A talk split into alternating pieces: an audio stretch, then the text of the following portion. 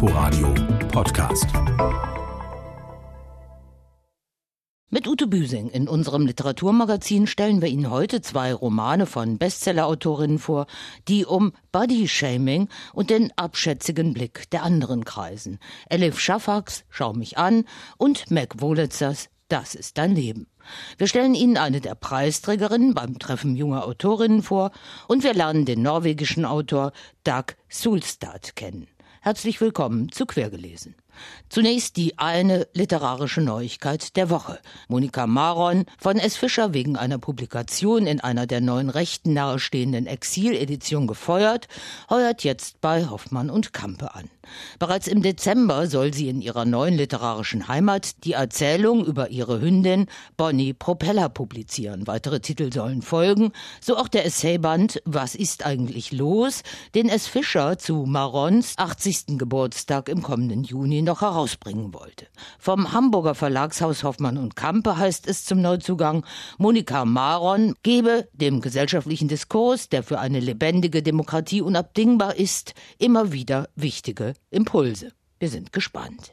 Zu unseren Neuvorstellungen. Norwegens größter titelte vor einem guten Jahr die Zeit, als sie den Schriftsteller Dag Sulstad in Oslo besuchte. Dass der 79-Jährige hierzulande kaum bekannt ist, muss sich ändern, findet mein Kollege Harald Asel, der seinen Roman 16.07.41 für uns gelesen hat. Dieser Band ist vielleicht nicht der beste Einstieg in den literarischen Kosmos von Dag Sulstad. Und doch hat auch 16.07.41 Qualitäten, die uns verstehen lassen, warum der Autor zu den bedeutendsten in Norwegen zählt. Mein Verhältnis zu Geschichten ist ein eher gleichgültiges, fast zerstreutes.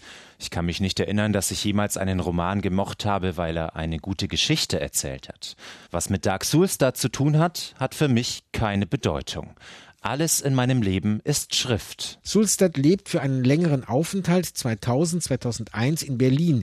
Maybachufer 8. Er lässt uns teilhaben an seinen Kneipenbesuchen, etwa in der auch heute noch immer der durch Gentrifizierung in Nordneukölln trotzenden Eckkneipe Oase in der Hobrechtstraße. Sulstad spricht keine Sprachen außer Norwegisch und sucht auch nicht wirklich Kontakt. Er driftet eher ziellos durch die Stadt und beobachtet. In einem Café in Marzahn sieht er einen dicklichen Mann, der Markstück um Markstück in einen Spielautomaten wirft. Besser lässt sich jene Berliner Zwischenzeit um die Jahrtausendwende nicht auf den Begriff bringen. Dann folgen wir ihm auf der Suche nach Schuhen im KDW und anderswo beim Fischessen mit Notarzteinsatz. Er schreibt, wie um uns zu beweisen, dass ihn Geschichten nicht wirklich interessieren. Die Kreuzung an der Ostseestraße ist sehr schön. Ein betörender Anblick. Eine Straßenkreuzung am Rande einer Metropole, wo Straßenbahnschienen aus vier Richtungen um die Kurve führen und sich begegnen. Wenn noch dazu Regen in der Luft liegt und sich die Feuchtigkeit auf die Fahrbahn legt, wo sich der Stahl der Straßenbahngleise deutlich absetzt, dann entsteht ein Moment, in dem zumindest der Unterzeichner dieses Textes, der Autor Dag Sulstad, mit seinem Leben zufrieden ist, wie er dort steht und auf die Straßenbahn Nummer 23 zur Warschauer Straße wartet. So wird die Weißenseer Spitze endlich auch einmal literarisch gewürdigt. Daneben dass die ortsvertrauten Lesenden hin, dass der Gang durch ein inzwischen bereits historisches Berlin über weite Strecken wie das Nachklappen eines Reiseführers wirkt. Der Roman genannte Text beginnt ein Jahrzehnt früher. Im Flug von Kopenhagen zur Frankfurter Buchmesse sinniert Sulstad über den Wolken, imaginiert dort seinen in der Kindheit verstorbenen Vater. Das Flugzeug wird, weshalb auch immer, nach Berlin umgeleitet. Ein erzählerischer Trick, um gegen Ende des Buches auf diesen beruflich gescheiterten Vater und dessen Sehnsucht nach dem Perpetuum mobile zu kommen. Und das kommt so. In seiner Heimatstadt Sandfjord ist Klassentreffen. Aber Sulstad hat vergessen, wo es stattfindet, lässt sich vom Taxifahrer immer panischer von Lokalität zu Lokalität kutschieren.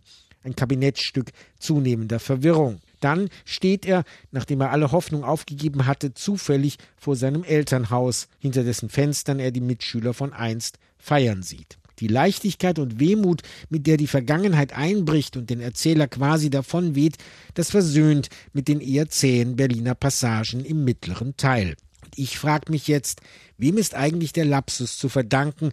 Dem Autor, der Übersetzerin, der aus der Wrangelstraße die Wranglerstraße macht, aus einem preußischen General eine Jeansmarke. Dag Sulstad, 16.07.41, ist in der Übersetzung von Ina Kronenberger bei Dörlemann erschienen.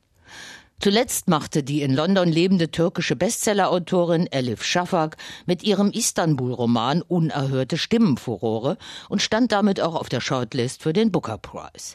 Jetzt ist ein Buch von ihr auf Deutsch erschienen, das sie bereits vor 20 Jahren geschrieben hat. Schau mich an. Wie Selbstwahrnehmung und fremder Blick Persönlichkeiten prägen und verformen, untersucht sie am Beispiel eines ungewöhnlichen Paares. Die Ich-Erzählerin ist richtig dick, 132 Kilogramm schwer, ihr geliebter MC ist kleinwüchsig, nur 80 Zentimeter groß. Gemeinsam verlässt das Paar seine Istanbuler Dachgeschosswohnung nur verkleidet, beziehungsweise geradezu karnevalesk kostümiert. Olivenschwarzer Lidstrich künstliche Wimpern, Schmetterlingsbrille, himbeerfarbener Lidschatten, Pailletten, bronzenes Make-up, Puderrouge, kirschroter Lippenstift, nachgezogene Lippen, maisgelbe Perücke, Netzstrümpfe, ungeheuer hochhackige Schuhe, die aus der Ferne wirkten wie Spielzeugtürme und ein fließendes Kleid mit Blattmuster, das hinten bis zum Boden reichte. So stand er vor mir. Als ich ihn berührte, um seinem Geheimnis auf die Spur zu kommen, kicherte er und zwinkerte mir mit seinen falschen Wimpern zu. Während sie zunächst noch einem Halbtagsjob als Kindergärtnerin nachgeht, wo ihr die Zuschreibung dick gleich mütterlich harmlos hilfreich ist, arbeitet er zu Hause obsessiv an einem Lexikon der Blicke. Die weit ausholenden Einträge sind Teil des Romans, der neben der aktuellen Zeit und Handlungsebene Istanbul 1999 auch weit in die Geschichte ausholt. Im Pera des Jahres 1885 führt ein aus Wachs geformter Messias wie ein zur Schausteller in einem roten Zelt besonders missratene und besonders hübsche Menschengeschöpfe wie in einem Kuriositätenkabinett zur Gaudi der Massen vor. Den Männern zeigen sich dort die schönsten, den Frauen die hässlichsten. Gespiegelt wird ihnen eigentlich ihr eigener voyeuristischer Blick auf die anderen was sehr modern ist. In dem kirschroten Zelt würde nichts Hässliches oder das Hässlichste ausgestellt, sondern die Hässlichkeit in Person. Dass all diese Frauen, die einander kaum in ihr Gebet eingeschlossen und nicht einmal in ihre Träume gelassen hätten, nun gemeinsam diesen beschwerlichen Anstieg auf sich nahmen, um in den westlichen Teil des kirschroten Zelts zu gelangen, hatte somit einen einzigen Grund das Zobelmädchen. Die Frauen wollten das Scheusal sehen, die Missgeburt, die Natursünde. Für ihre Erkundung dessen, was neudeutsch Body Shaming heißt, taucht Elif Shafak tief ein in die islamische Sagen- und Mythenwelt, die sie sonst in ihren Romanen, wenn überhaupt, eher nur streift. In die magisch-realistische Abteilung gehören auch die Ausflüge nach Sibirien 1648.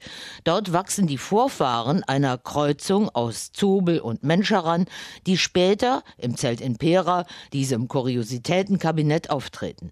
Mit der Dicken und dem Dünnen in Istanbul geht es nicht so gut aus, wie es scheint, in diesem angesichts der Selbstdarstellungen in den neuen sozialen Medien hochaktuellen, wenn auch etwas ausschweifendem, opulenten Roman.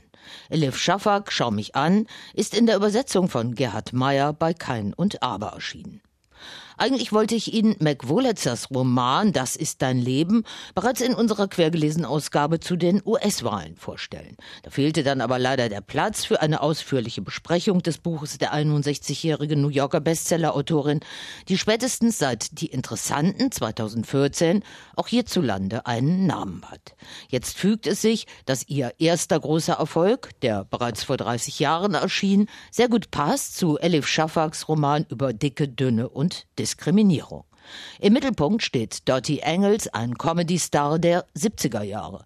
Sie punktet vor allem mit ihrem Übergewicht. Während die eine Tochter, pair, die alleinerziehende Mutter verehrt, geht die andere, Erika, zunehmend auf Distanz. Dottie hatte behauptet, sie betrachte das Ganze nicht als ein Zeichen kompletten Scheiterns. Klar hätte ich lieber eine Premiere im Caesars, aber es ist immer noch besser als zu verhungern und weniger mies als so mancher Club, in dem ich früher aufgetreten bin. Warum müssen kräftige Frauen wie sizilianische Witwen rumlaufen? Wenn mir die vielen Jahre auf Achse eins gebracht haben, dann das Selbstbewusstsein, mich bunt zu kleiden. Jetzt will ich andere Frauen dazu ermutigen, sich zu zeigen, anstatt ihr ganzes Leben nur dunkle Farben und längs gestreifte Sachen zu tragen. Keine Frau soll sich schämen müssen. Opal erzählte niemandem von den Werbespots. Irgendwann würden es sowieso alle in ihrem College wissen.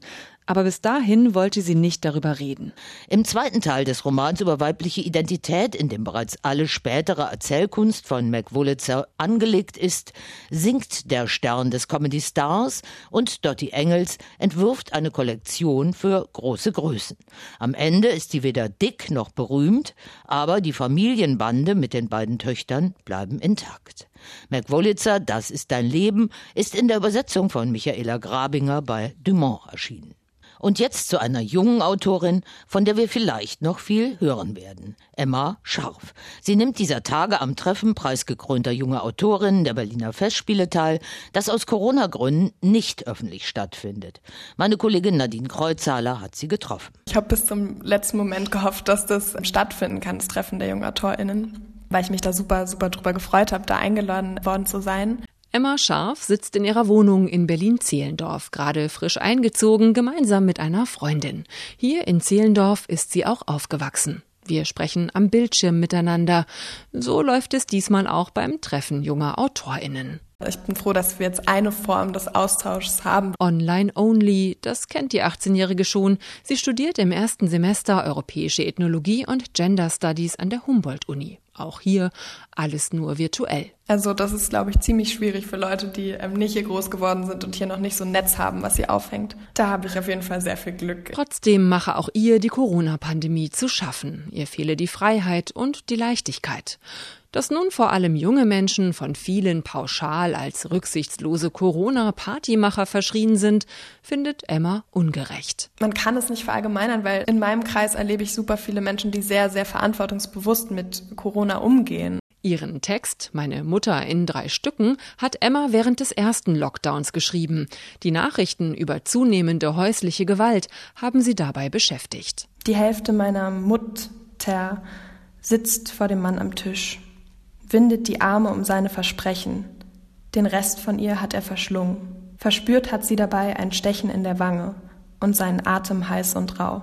Die Überbleibsel ihrer angebrochenen Gedanken spuckt sie ihm heimlich vor die Füße. Emma Scharfs Texte, sie schreibt nun am liebsten Lyrik, haben Rhythmus. Und vielleicht will sie aus ihrer Berufung auch mal einen Beruf machen. Also es gibt diesen Drang bei mir, ich muss schreiben. Aber dann gibt es die andere Seite, dann kommen Ansprüche und Erwartungen. Wenn ich vom Wünschen spreche und vom Wollen, auf jeden Fall. Und ich will eigentlich auch noch ein bisschen weiter träumen. Und dabei möchte das Treffen junger AutorInnen helfen, wenn auch in diesem Jahr nur online. Und noch zwei kleine Lesehinweise aus der Abteilung Vermischtes Gedankennahrung. Zur Nachbetrachtung der US-amerikanischen Wahlen, Nervenberuhigung und Analyse empfehle ich Ihnen Heiner Müllers Der amerikanische Leviathan erschienen bei Surkamp. Zeitlebens beschäftigten den DDR-Dramatiker Amerika und dessen popkulturelle Hervorbringungen, genauso wie die weite Landschaft, als Projektions- und Traummaschine. Alphabetisch geordnet scheinen Heiner Müllers aus heutiger Sicht manchmal auch komische Amerika-Bilder wieder auf. Herausgegeben hat den Band Frank M. Radatz. Die Fotografien darin sind von Ginka Czolakova und Müller-Witwe Brigitte Maria Meyer. Schließlich die Vizepräsidentin der Berliner Akademie der Künste, Katrin Rögler, wird für den Text Bauernkriegspanorama mit dem zum vierten Mal verliehenen, mit 35.000 Euro dotierten Wortmeldungenpreis für kritische Kurztexte der Crespo Foundation ausgezeichnet. Sie entwirft darin ein Bild einer von Spaltungsprozessen und gesellschaftlicher Regression geprägten Gesellschaft mit Stadt-Land-Gefälle und Rechtspopulismus. Erschienen ist Bauernkriegspanorama im Berliner Verbrecherverlag. Die Verleihung des Wortmeldungenpreises können Sie am 15. November um 12.04 Uhr im Radio, nämlich auf HR2 Kultur verfolgen. Fehlt uns noch der erste Satz eines neuen Buches, der hier unser letztes Wort sein soll. Wir entnehmen ihn Katrin Röglas Bauernkriegspanorama. Es bräuchte ein neues Bauernkriegspanorama, heißt es jetzt immer wieder angesichts der Wahldebakel im Osten. Eine für die Rettung frühbürgerlicher Revolutionen geeignete Bildkomposition, die etwas von den damaligen utopischen Kräften bewahrt, indem sie die Betrachter im Kreis gehen lässt. Wie damals in der späten DDR in Bad Frankenhausen, als der Abgesang auf die staatlich festgefrorene Revolution noch nicht so laut zu vernehmen war. Und das war's mit Quergelesen für heute. Nächste Woche begrüßt Sie hier wieder meine Kollegin Nadine Kreuzhaler. Sie können uns gerne auch auf inforadio.de oder als Podcast in der ARD Audiothek nachhören. Tschüss bis zum nächsten Mal, sagt Ute Büsing.